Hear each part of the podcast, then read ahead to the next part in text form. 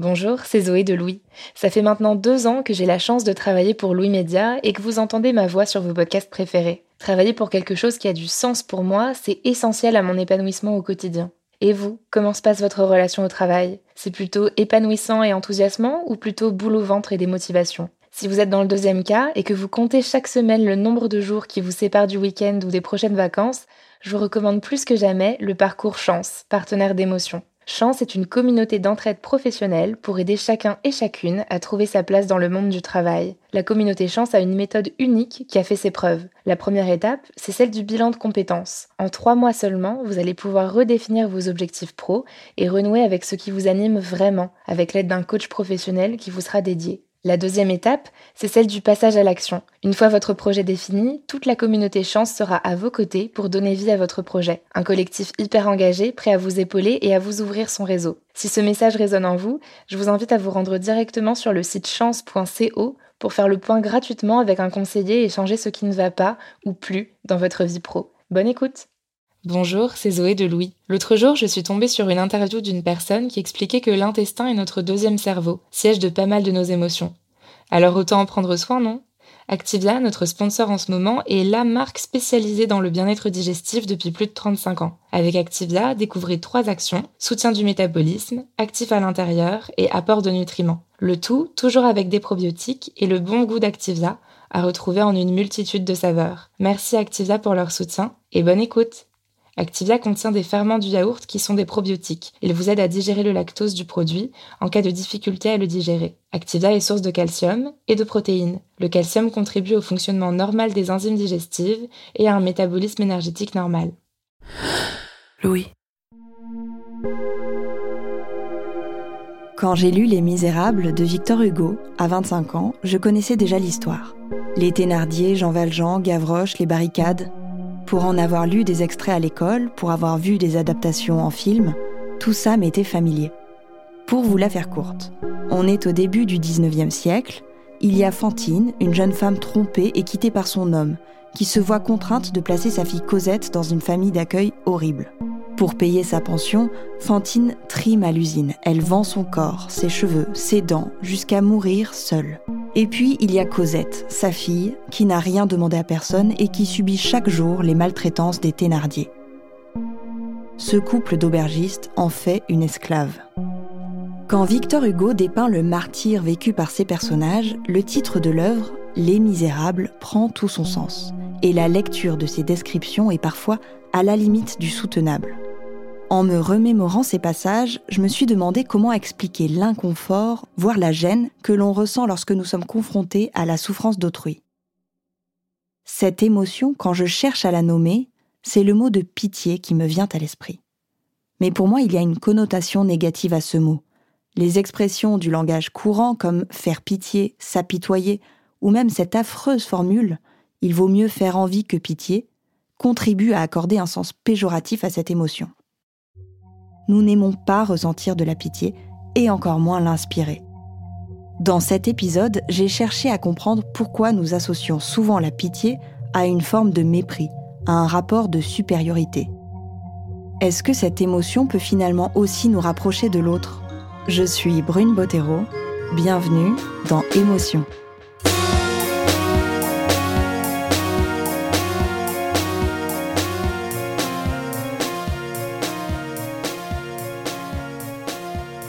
Aussi loin que mes souvenirs remontent, en fait, j'ai pas de, j'ai pas de souvenirs avec ma mère. J'ai pas, euh, j'ai pas de, souvenirs de câlins euh, devant la télé, alors que j'en ai plein avec mon père. Euh, des moments un peu mère-fille, comme tu peux avoir quand t'es une jeune gamine, voire une jeune ado. mais là, je suis incapable, par exemple, si tu me demandes un bon souvenir petite avec ma mère, j'en ai pas. C'est triste, hein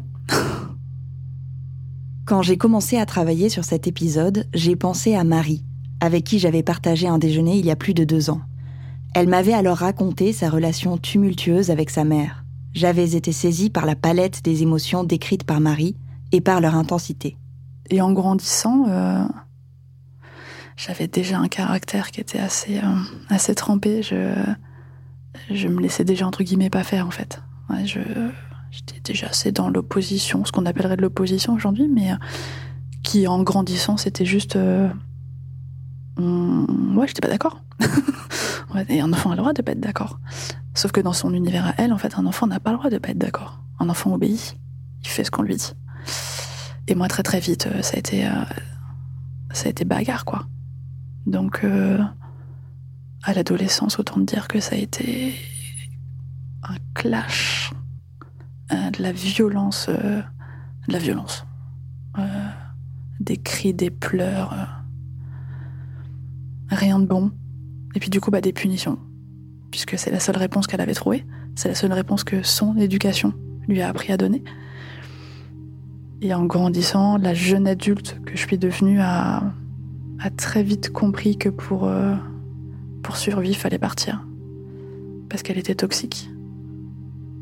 Elle était toxique pour moi, elle me, elle me détruisait, elle m'empêchait d'être moi. Et du coup, c'était, euh, arrivé à un point où être dans la même pièce, c'était. Euh, enfin, ça pouvait en venir aux mains, quoi. Pour rien, une fourchette qui tombe. Enfin, le, conflit était, euh, était, était même pour ça, en fait. On supportait pas. En tout cas, moi, je la supportais pas. J'avais l'impression que, que si elle était près de moi, elle me, elle me consumerait, elle me, ma, haine et ma colère envers elle, allait me détruire, en fait et qu'elle allait faire de moi une, une femme aigrie, au point d'avoir peur euh, de devenir elle en fait. À 17 ans, Marie décide de quitter le domicile familial pour aller vivre chez sa grand-mère. Elle ne supporte plus la nature conflictuelle de ses rapports avec sa mère et la violence qui règne dans leur foyer. Des années plus tard, alors que sa relation avec sa mère est devenue quasi inexistante, cette dernière se voit diagnostiquer un mélanome cancéreux. Marie a 30 ans, elle est alors une jeune femme indépendante et épanouie. À partir du moment où le mot euh, mélanome, cancer a été prononcé, je crois que malgré des relations peut-être euh, et souvent compliquées, j'étais celle à qui en fait elle se référait en permanence. En fait, elle demandait jamais à mes frères, mais toujours à moi. Et euh, donc elle dit qu'elle va se faire opérer, qu'elle est euh, voilà qu'il y a des biopsies, des nouvelles biopsies à faire, qu'il va y avoir un, nouveau check-up total avec scanner, machin et tout. Et en fait, tu t'aperçois qu'elle elle sait pas la différence entre une échographie et un scanner, et qu'en fait du coup la communication est très compliquée puisqu'en fait on parle pas la même langue, et qu'à chaque examen, euh, elle m'envoie des photos de ses comptes rendus d'examen pour que je lui explique ce que c'est. Sauf que moi je suis pas médecin. je suis pas médecin, donc euh, du coup, je me mets à faire des, des recherches aussi euh, pour essayer un peu de, bah, de l'éclairer. Mais euh, c'est un tourbillon en fait qui se, qui se met en marche, quoi. Elle était complètement perdue et donc je sais même pas si je me suis posé la question de est-ce que j'y vais ou est-ce que j'y vais pas. Je pense que ça s'est fait, ça s'est fait assez, assez naturellement. Sans doute parce que j'avais un peu pitié que, que j'avais. Euh, peut-être que je, aujourd'hui, je mets le mot peine, euh, mais peut-être que c'était. Enfin, j'aurais pas utilisé le même mot euh, il y a quelques années, mais quand tu es face à quelqu'un, enfin, en tout cas au téléphone, qui est complètement démuni, en pleurs et, et qui te dit je sais pas quoi faire, enfin, tu peux pas laisser cette personne comme ça. Ma mère a grandi dans un monde qui est qui est du Zola. En fait, cette femme, ma mère, elle a eu une vie de merde jusqu'au bout, en fait. Et tu vois, j'ai eu pitié parce que je me suis dit, mais jusqu'au bout, dans son histoire à elle, sa vie, elle aurait été compliquée, en fait. Elle aurait eu des galères et. On vient pas du tout du même monde. Elle, venait d'un milieu où ses deux parents étaient euh, ouvriers, où ils ont juste fait le collège. Euh, ma mère, elle a pu aller, enfin à 16 ans, elle a arrêté l'école et elle a été bosser comme tous ses frères et sœurs parce que parce que c'était comme ça que ça fonctionnait à la maison. En fait, tu fais pas d'études, tu ramènes du fric à la maison. On est 14 bouches à nourrir, donc euh, voilà. Sa vie de merde, c'est pas c'est pas un jugement de valeur en disant elle a fait que n'importe quoi. En fait, c'est non pas que ma, ma, vie et mon mode de vie aient une valeur plus importante que la sienne. C'est juste que moi, la vie, elle a été moins dure avec moi qu'elle l'était avec elle, en fait. Sur le coup, j'ai pas trop euh, avec nos relations qui sont un peu compliquées, euh, je crois que la, la pitié un peu émotionnelle, en fait, elle est venue après. Quand les liens ont commencé à se retisser un peu au fur et à mesure, en fait. Ce que Marie pointe du doigt, c'est précisément la définition que j'ai en tête de la pitié. Une émotion qui implique un rapport de force, une forme presque de supériorité, avec Marie en pleine santé, qui est face à sa mère diminuée, fragilisée, malade. Est-ce que la pitié s'installe aussi là où il y a un manque d'amour? Avoir de l'amour pour ses parents, enfin en l'occurrence là pour ma mère, euh, je sais pas ce que ça veut dire. Je pense que si tu me parles de ton lien avec ta mère et, euh, de l'amour que tu ressens pour elle, euh, je vais t'écouter, je vais l'entendre, mais je vais pas le comprendre. Je ne sais pas ce que c'est. Alors, est-ce qu'aujourd'hui c'est de l'amour que j'éprouve pour elle, enfin de l'amour euh, envers ma mère? Je dirais plutôt de l'affection. C'est horrible, hein, mais une, une, profonde affection. je sais pas si c'est de l'amour. J'ai depuis longtemps cette impression très forte que lorsqu'on aime une personne, on ne peut pas ressentir de la pitié pour elle. Un peu comme si ce sentiment impliquait une distance émotionnelle. Pour comprendre si cette impression est fondée, j'ai interrogé le philosophe Frédéric Gros. Il enseigne la philosophie et les humanités politiques à Sciences Po Paris et s'intéresse aux passions au sens large du terme. En visionnant une conférence qu'il a menée sur les notions de compassion, de pitié et d'empathie, j'ai eu envie de connaître son point de vue sur ce qui me semble opposer l'amour à la pitié. A priori, oui, je, construirais comme vous une espèce de, pas d'opposition, mais en tout cas de différence assez forte entre, entre l'amour et la pitié, parce que d'abord, c'est vrai que l'amour se nourrit de, de réciprocité, de circularité. Je dis pas toujours, hein, on peut aussi aimer des gens qui ne vous aiment pas, mais enfin, dans ce qu'on appelle euh, l'amour, le sentiment amoureux, euh, il, suppose un certain, un certain partage, une certaine, certaine circularité, hein, et même, et même l'amitié d'ailleurs. Hein. Euh, ce qui fait que la pitié assez directement se différencie de, cela, c'est que ça, suppose, oui, d'abord une dénivellation, ça suppose une euh, comment dire une, hiérarchie, ça suppose une asymétrie, une asymétrie, c'est-à-dire qu'au fond, celui qui a euh, celui qui a pitié euh, de l'autre, il a pitié de l'autre en tant qu'il est dans une fragilité, dans une tristesse, dans un désespoir, etc. C'est-à-dire pris dans une dans une infériorité aussi j'interroge Frédéric Gros sur l'histoire de Marie et il souligne le paradoxe de la pitié. Par rapport à des, des, figures qui ont pu représenter pour nous quelque chose d'assez euh, d'assez dur et même une source, une source de peur, euh, les, les, voir prises comme ça dans une espèce de, de, de fragilité, bah, et une expérience un petit peu un petit peu bouleversante qui fait tomber un certain nombre euh, un certain nombre de choses hein. mais ça si vous voulez on on sait bien que je sais pas vous, pouvez avoir des, relations de rivalité de jalousie d'envie un peu forte dans un dans, un groupe dans un collectif.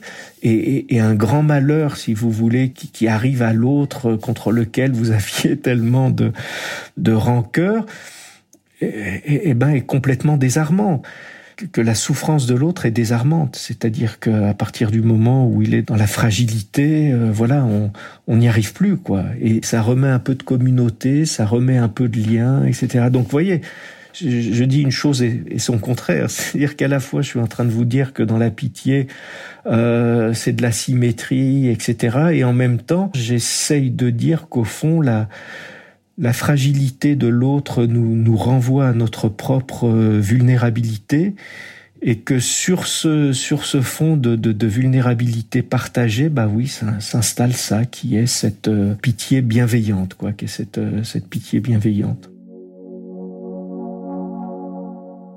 Si le rapport hiérarchique qui s'est installé inconsciemment entre Marie et sa mère a en partie déclenché ce sentiment de pitié, la pitié semble aussi être à l'origine d'un lien qui se renforce entre les deux femmes. L'idée de la pitié comme lien m'évoque tout de suite la religion catholique. J'ai beau avoir une connaissance limitée sur ce terrain, j'ai bien remarqué que le mot pitié revient beaucoup dans les prières. J'ai donc rencontré le père Gabriel dos Santos. Il est prêtre dans le diocèse de Versailles et officie depuis sept ans à la paroisse de Montigny voisin le Bretonneux. Quand je lui annonce le sujet de l'interview, sa réaction m'amuse. C'est vrai que j'ai été un peu étonné d'ailleurs du sujet du podcast en voyant la pitié, parce que c'est pas très à la mode, comme euh, moins l'expression, mais même comme réalité. Euh, la pitié, c'est une notion très riche pour la, foi chrétienne.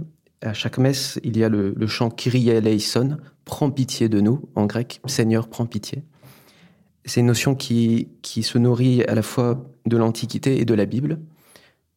Pietas en latin, donc euh, c'est la pitié et la piété.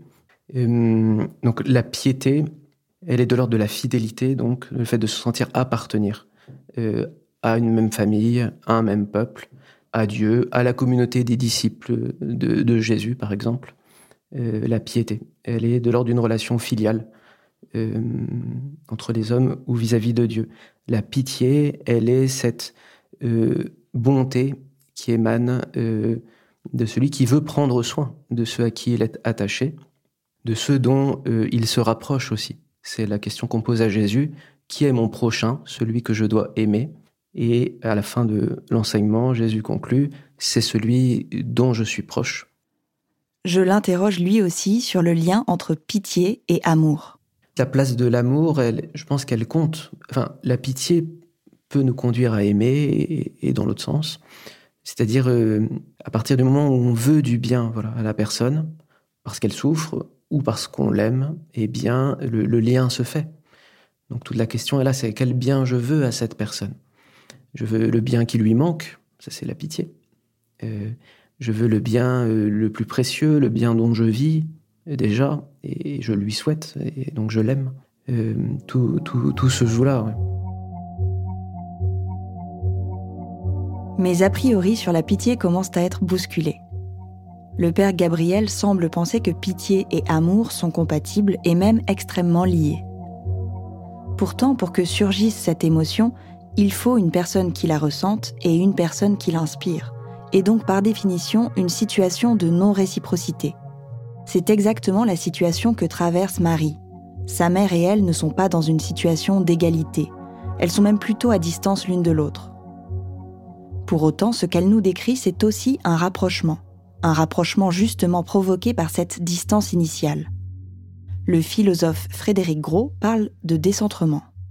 Euh, la pitié, elle suppose quand même qu'on sorte de soi pour aller partager quelque chose dans ce qui se joue dans, la souffrance de l'autre. Donc il y a, y a vraiment ce décentrement qui est important, et, je serais assez d'accord pour dire que euh, oui, c'est assez immaîtrisable et, tant mieux, et qu'au fond, euh, si, au moment où, vous voyez quelqu'un euh, s'effondrer en larmes, il, y a quelque chose qui monte en vous comme une émotion et que à votre tour des, larmes peuvent quand même surgir. C'est, je veux dire, c'est, pas contrôlable. C'est, vraiment, dire, c'est, vraiment de la nature. C'est vraiment quelque chose de, de très fort qui s'exprime là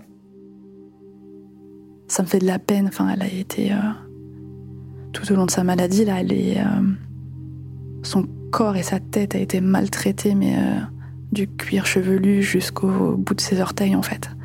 Et, à chaque fois qu'il y avait une nouvelle biopsie, à chaque fois qu'il y avait un nouveau contrôle, un nouvel examen, un nouveau, en fait, t'as envie de pleurer. Et ça, moi, pleurer pour ma mère, c'est un truc qui est nouveau. enfin, qui était nouveau pour moi. La boule dans le ventre ou plutôt dans l'estomac. Enfin voilà, le truc euh, qui est très physique. Avoir pitié serait une façon de ne pas être indifférent à la souffrance de l'autre. Je réalise que le contraire de la pitié n'est finalement peut-être pas l'amour, mais l'indifférence. Car cette émotion implique la capacité à se mettre à la place de l'autre. Le père Gabriel y voit une façon d'entrer en relation on souffre aujourd'hui beaucoup d'isolement, il y a beaucoup de distance. Chacun vit son truc, vit dans son réseau, euh, et, on peine à se rejoindre. Alors peut-être que la pitié est une bonne manière d'entrer en relation euh, à nouveau. Euh, et la pitié nous ouvre à une expérience qui n'est pas la nôtre d'abord, mais l'expérience d'un autre, duquel on va se rendre proche, et donc qui est un peu plus universelle, qui dépasse un peu plus ce qu'on porterait spontanément. Cette entrée en relation, c'est justement ce qu'il s'est passé pour Marie et sa mère, comme un apaisement, une union réconciliatrice. haine, pitié. La haine, c'est la mère de mon enfance, en fait. La pitié et la compassion, c'est la femme qui est aujourd'hui. Enfin, je distingue les deux femmes, en fait. La femme d'aujourd'hui, je suis plus, je, suis pas en colère contre elle. J'aimerais juste, en fait, que son quotidien lui soit plus doux, en fait. Maintenant, je la trouve courageuse. Elle a quand même élevé trois gosses. Chapeau. Elle a bossé toute sa vie. Je la trouve quand même courageuse de se battre et de s'infliger tout ce qu'elle s'inflige. Je suis pas sûre que j'aurais le quart du courage qu'elle a à supporter tout ça. Je la trouve chiante aussi. Parce qu'elle est chiante. Je trouve que c'est une excellente grand-mère. Euh... Ever catch yourself eating the same flavorless dinner three days in a row? Dreaming of something better? Well, HelloFresh is your guilt-free dream come true, baby. It's me, Kiki Palmer. Let's wake up those taste buds with hot, juicy pecan-crusted chicken or garlic butter shrimp scampi. Mm. Hello Fresh. Stop dreaming of all the delicious possibilities and dig in at HelloFresh.com. Let's get this dinner party started.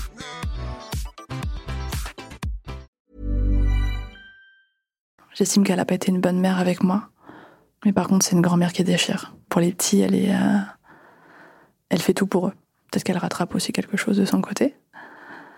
Quand je la vois euh, dans son fauteuil à l'hosto avec euh, sa paire dans le bras ou après son opération et que, et que j'ai de la pitié pour elle, c'est juste que j'aimerais malgré tout pouvoir lui prendre un peu une partie de sa souffrance en fait parce que parce que c'est difficile. Donc ouais, j'ai de la pitié, ça me fait mal pour elle en fait.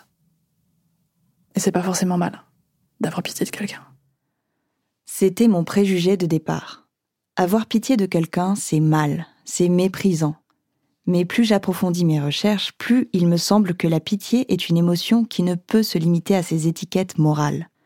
Un des philosophes qui s'est particulièrement penché sur la pitié, c'est Jean-Jacques Rousseau, dont Frédéric Gros me parle. Ça correspond peut-être à, à, une expérience euh, presque assez terrible hein, dont, dont, dont, dont, Rousseau a parlé et il en donnait même des, des formulations qui pourraient paraître même tout à fait tout à fait euh, choquantes et, et, qui est que précisément que le contraire, le, le vrai contraire de, de, la pitié, au fond, c'est c'est peut-être euh, c'est peut-être l'envie. Et, et, au fond, ce que révèle la pitié, c'est qu'au fond, le bonheur, la réussite et la joie de l'autre ne sont peut-être pas forcément ce qu'il y a de plus agréable pour nous les gens dont on peut sincèrement dire qu'on est qu'on est heureux de leur réussite, de, leur bonheur, sont, sont relativement rares.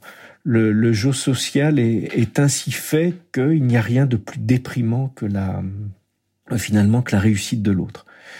Et Rousseau, face à ça, disait, mais au fond, ce qui, met du lien, c'est, c'est précisément le malheur de l'autre. C'est-à-dire parce que ça, ça élimine, c'est peut-être ça, c'est que le, le spectacle de, la souffrance de, de l'autre désarme, euh, désarçonne, court-circuite toute possibilité d'envie, de jalousie, de rancœur, etc. Et toute cette euh, hostilité sociale qui est tellement importante. Alors bien sûr, c'est pas de la haine, c'est pas l'ennemi, etc. C'est c'est le voisin qu'on envie, c'est euh, l'ami dont on finit par jalouser le, le succès, etc. Tout, tout ça est très très prégnant. On peut paraître complètement dérisoire, mais enfin, on a 90% des relations sociales qui sont quand même traversées par ça. Et quand l'autre qu'on a pu jalouser euh, tombe malade, ou alors quand l'autre qu'on a pu détesté pour sa maltraitance, tombe dans, dans, dans une vulnérabilité euh, extrême, bah à ce moment-là, c'est peut-être tous nos mécanismes de défense qui fondent. Et, et, on se dit, mais au fond, pourquoi et, et à quoi servaient euh, tous ces sentiments négatifs et, et voilà, et, par la pitié, mais qu'elle a pas du tout une pitié condescendante, est, qui est simplement la, la manière dont on redécouvre que ce qui fait notre point commun, c'est la fragilité je veux dire, toute la société est là, enfin surtout, surtout les sociétés contemporaines qui sont tellement euh, axées sur l'exaltation de l'ambition, de la, de la performance, etc. Et qui au fond nous, nous, nous apprennent à nous, à nous entre-détester. Tout ça fond un peu, euh, voilà, et, et on se dit, mais au fond, ce, qu'on partage, c'est ça, c'est cette fragilité, cette vulnérabilité.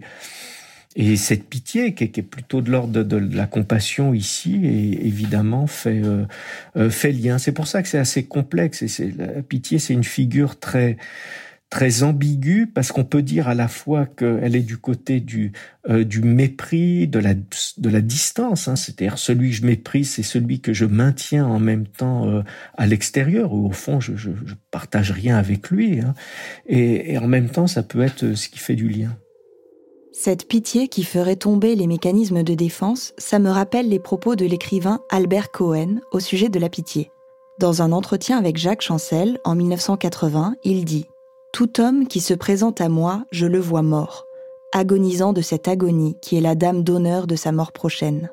Je sais qu'il grattera sa poitrine, qu'il essaiera de défaire le bouton de sa chemise de nuit pour pouvoir respirer encore une fois et vivre encore une fois. Ce futur mort, je n'arrive pas à le détester. Je n'ai que pitié pour lui. Je demande au philosophe Frédéric Gros de me donner sa définition de la pitié. Il évoque d'abord ce qu'il appelle la pitié-commisération, la première forme de pitié, celle qui me venait à l'esprit au moment de commencer à travailler sur cet épisode. Cette pitié-commisération est celle dont le sens est le plus péjoratif, se rapprochant de l'idée du mépris. Mais nous y reviendrons un peu plus tard dans l'épisode.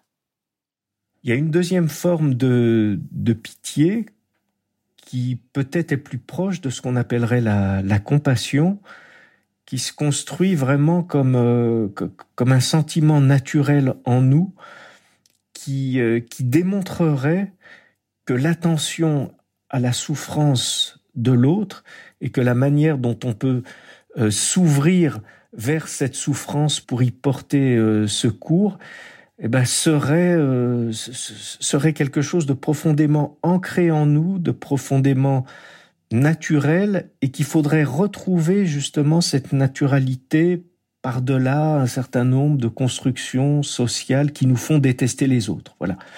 Le fond premier, le, le, fond premier de la, la naturelle serait au contraire cette, cette compassion, c'est-à-dire cette, cette sympathie immédiate euh, envers l'autre.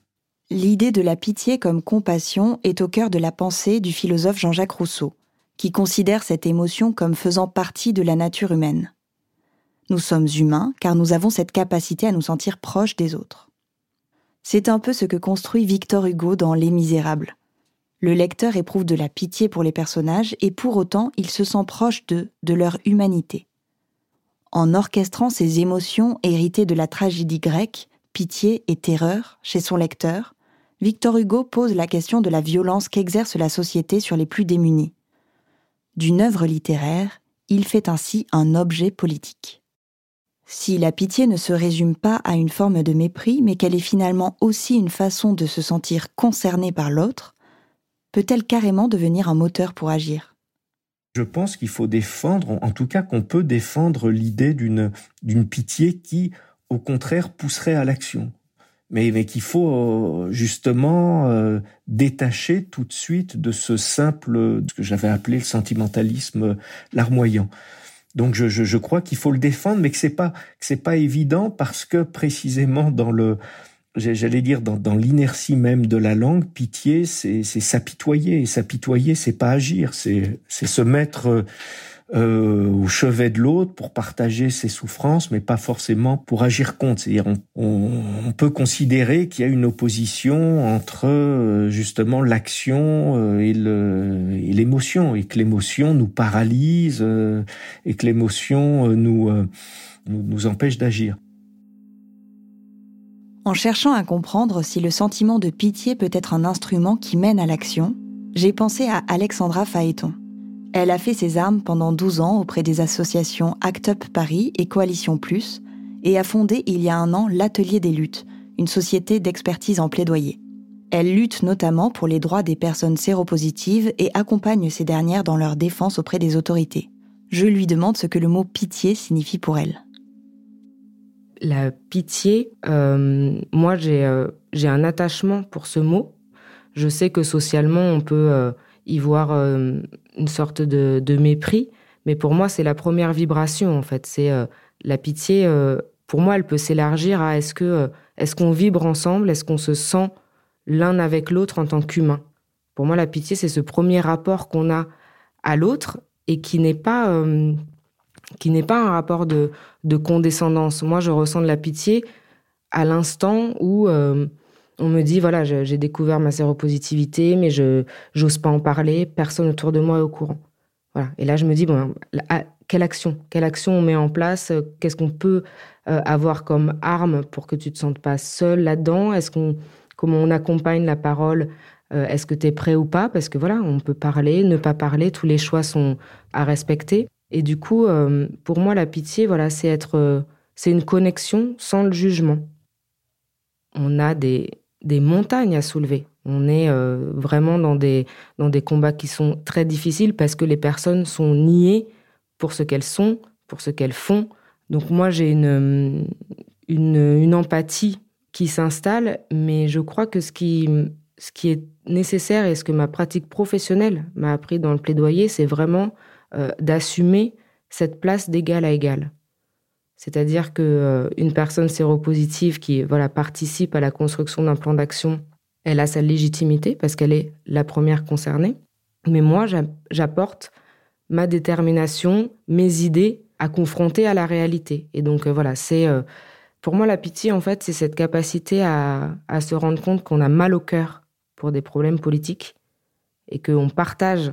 Concernant la pitié, je pense qu'on est vraiment dans un domaine de l'émotion parce que ça, voilà, ça traverse physiquement. Et c'est ensuite que les idées viennent pour euh, relever les défis, que les souffrances qu'on a ressenties, qui nous ont été partagées, euh, trouve, euh, trouve des solutions. Quand Alexandra Phaéton évoque la pitié qui traverse physiquement celui qui la ressent, je me demande si les personnes qui reçoivent cette pitié en font aussi l'expérience physique. Je pose la question au père Gabriel. Eh bien, je, je, pense que oui, je dirais même je suis sûr que oui.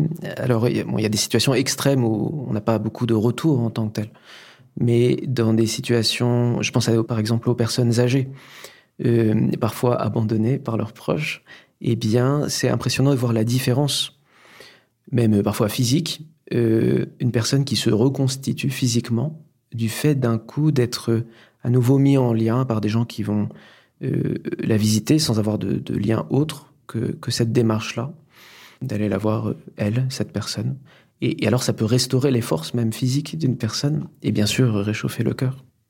Donc euh, oui, je pense que la pitié atteint euh, les, deux en fait, euh, celui qui donne et celui qui reçoit. L'idée d'un sentiment qui ne serait finalement pas unilatéral est éclairante. Si celui qui ressent et celui qui reçoit s'apportent mutuellement quelque chose, ne sommes-nous pas dans le registre de l'action? Cette action, c'est justement ce à quoi Alexandra Phaéton travaille au quotidien, auprès des personnes séropositives. Dans le, dans le domaine de la communication, l'enjeu, c'est d'attirer l'attention, de faire venir euh, des financements euh, pour des causes qui sont très lointaines des gens. Et donc, la manière dont, dont certaines associations euh, s'y prennent, c'est avec des images misérabilistes. On sent vraiment, on voit la technique euh, assez grossière de se dire euh, je fais mal au cœur, ça va susciter une émotion et ça va susciter euh, un don et ou un soutien.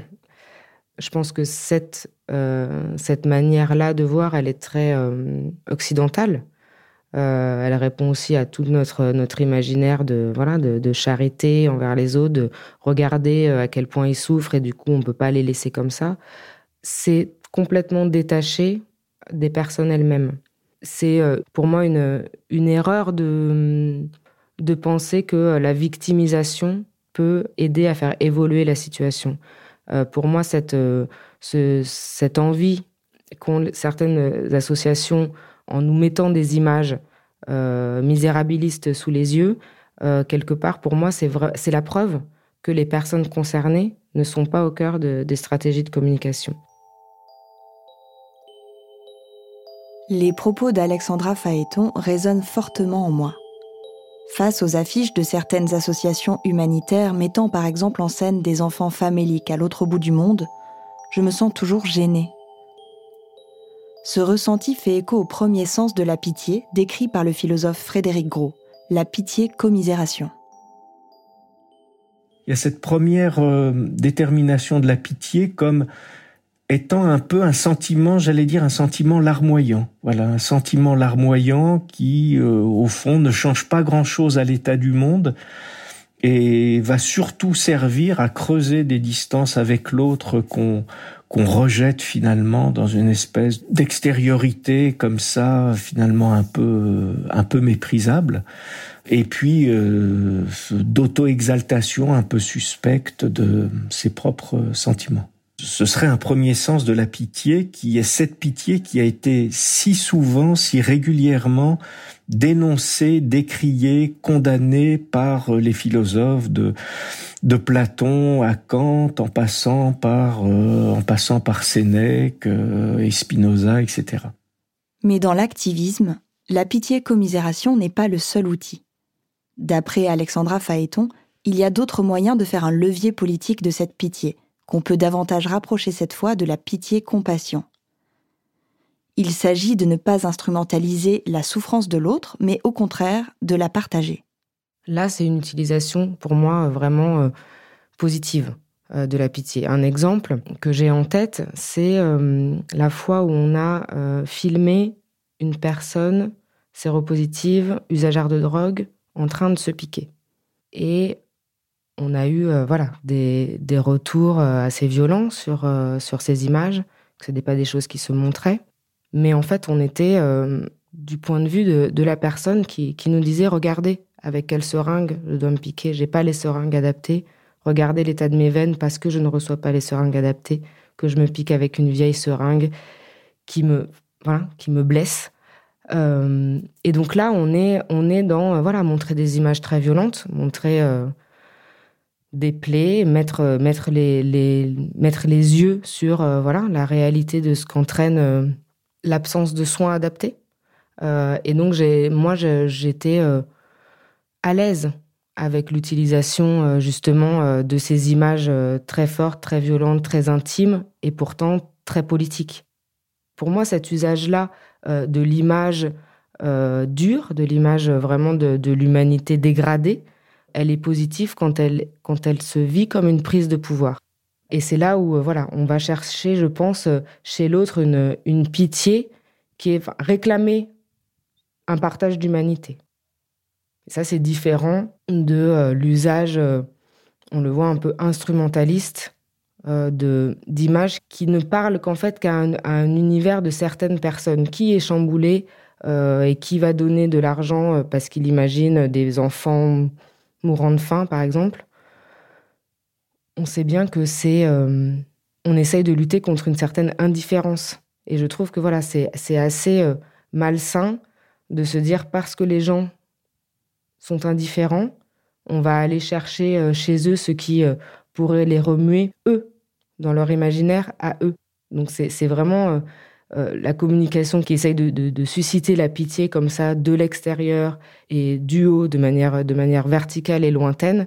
On voit bien qu'elle passe, à mon avis, complètement à côté bah, du respect de la personne elle-même. Et je pense aussi qu'elle passe à côté de la, de la bonne réaction attend. C'est-à-dire que si on se laisse émouvoir euh, de la souffrance des autres de manière lointaine, sans se demander vraiment qu'est-ce qu'il faudrait à cette personne de son point de vue à elle, on se passe à côté. La pitié peut donc être puissante. Lorsque la personne qui vit la souffrance utilise cette émotion pour agir, elle fait changer la société. On est dans l'action. Et même, dans le cas d'Alexandra Phaéton, dans l'action politique le premier argument, c'est la dignité humaine. C'est euh, reconnaissez que nous souffrons. Et c'est vraiment aller chercher euh, cette pitié positive, c'est-à-dire faire partager aux autres la grandeur des souffrances. Et ensuite, on débat de comment opérationnellement on met en place euh, les choses. Et cette première marche-là, elle est très dure à, elle est très dure à, franchir parce que ceux qui sont de, bonne volonté en santé publique euh, n'ont pas ouvert encore assez la porte aux personnes elles-mêmes. C'est pour ça que je j'aime ce mot de pitié. Je pense qu'il faut qu'on se le réapproprie parce que c'est une manière de dire oui, on souffre. Partagez-le, regardez-le. Mais on souffre, mais on n'est pas des victimes. on, souffre, ça ne nous définit pas. On souffre et on veut arrêter de souffrir. Et non seulement on veut arrêter de souffrir, mais on sait comment arrêter de souffrir et on a les solutions euh, pour ça euh, si vous les écoutez. Cette reconnaissance de la souffrance est indispensable et passe véritablement par la pitié. Alexandra Phaéton m'explique que les personnes séropositives font plus souvent face à du rejet qu'à de la pitié. Pour contrer ce rejet, beaucoup d'associations travaillent main dans la main avec des pères éducateurs. Les pères éducateurs, pères PAIR, euh, c'est euh, le principe de d'avoir traversé une situation et euh, d'être fort de cette expertise. C'est-à-dire que l'expérience personnelle devient une expertise professionnelle. Être en capacité, parce qu'on a soi-même traversé ces difficultés, euh, être la meilleure personne, du coup, le meilleur interlocuteur face à une personne qui traverse cette même difficulté. Moi, ce que j'ai appris à Acte Paris, politiquement, c'est la parole à la première personne. Qu'on soit séropositif ou séronégatif, quand on embrasse la lutte contre le sida, on doit pouvoir parler comme une personne séropositive. C'est ce que j'ai appris, à me décomplexer, entre guillemets, de ne pas être séropositive et d'être quand même légitime euh, à me positionner. Et ça, c'est euh, ce qu'on appelle euh, dans notre jargon les personnes séroconcernées. Et voilà, je suis entrée dans la famille des personnes concernées par le VIH et qui, du coup, apprend tous les jours aux côtés de personnes séropositives. J'ai voilà appris de loin ce que c'était la vie avec les traitements. J'ai vu ce que c'était les complications quotidiennes liées liées à la maladie, les socialement le poids que ça représentait j'ai tout de suite en fait été euh, propulsée euh, dans le dans le tabou et dans la capacité à former une communauté.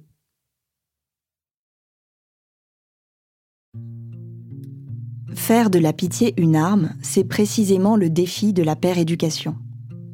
La pitié-commisération évoquée par Frédéric Gros est alors renversée pour devenir de la pitié-compassion et ne plus être une émotion que l'on subit mais véritablement un outil.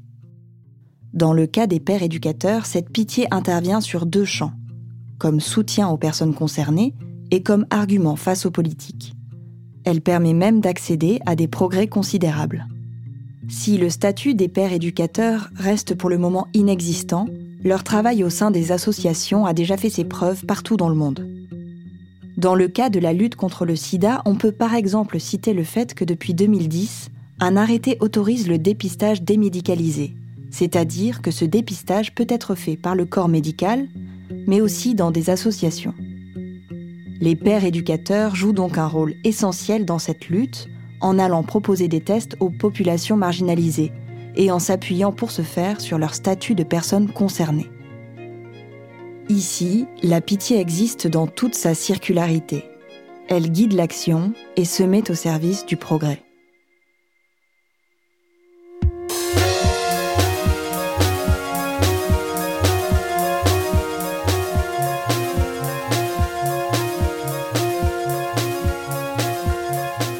D'écouter Émotion.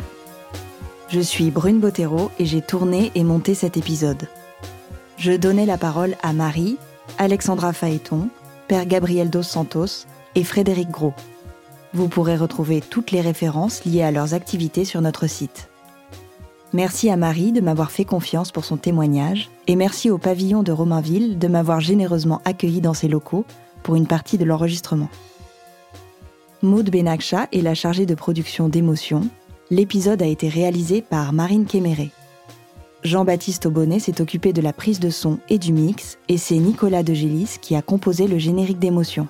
Si cet épisode vous a plu et que vous vous intéressez à la pitié en tant que forme d'empathie, nous vous recommandons d'écouter Pourquoi l'empathie est-elle si importante, notamment au travail Un épisode conjoint d'émotions à emporter et travail en cours réalisé par Marie Semelin et Emma Villarem. Émotion est un podcast de Louis Média, également rendu possible grâce à Maureen Wilson, responsable éditoriale, Marion Girard, responsable de production, Mélissa Bounois, directrice des productions, et Charlotte Pudlowski, directrice éditoriale. Émotion, c'est un lundi sur deux, là où vous aimez écouter vos podcasts. Apple Podcast, Google Podcast, SoundCloud ou Spotify. Vous pouvez nous laisser des étoiles, des commentaires et surtout en parler autour de vous. Et si vous voulez partager vos histoires, n'hésitez pas à nous écrire à hello at. Nous vous lirons et nous vous répondrons. Et puis il y a aussi tous nos autres podcasts, Travail en cours, Passage, Injustice, Fracas, Une autre histoire, Entre ou le Book Club. Bonne écoute et à bientôt.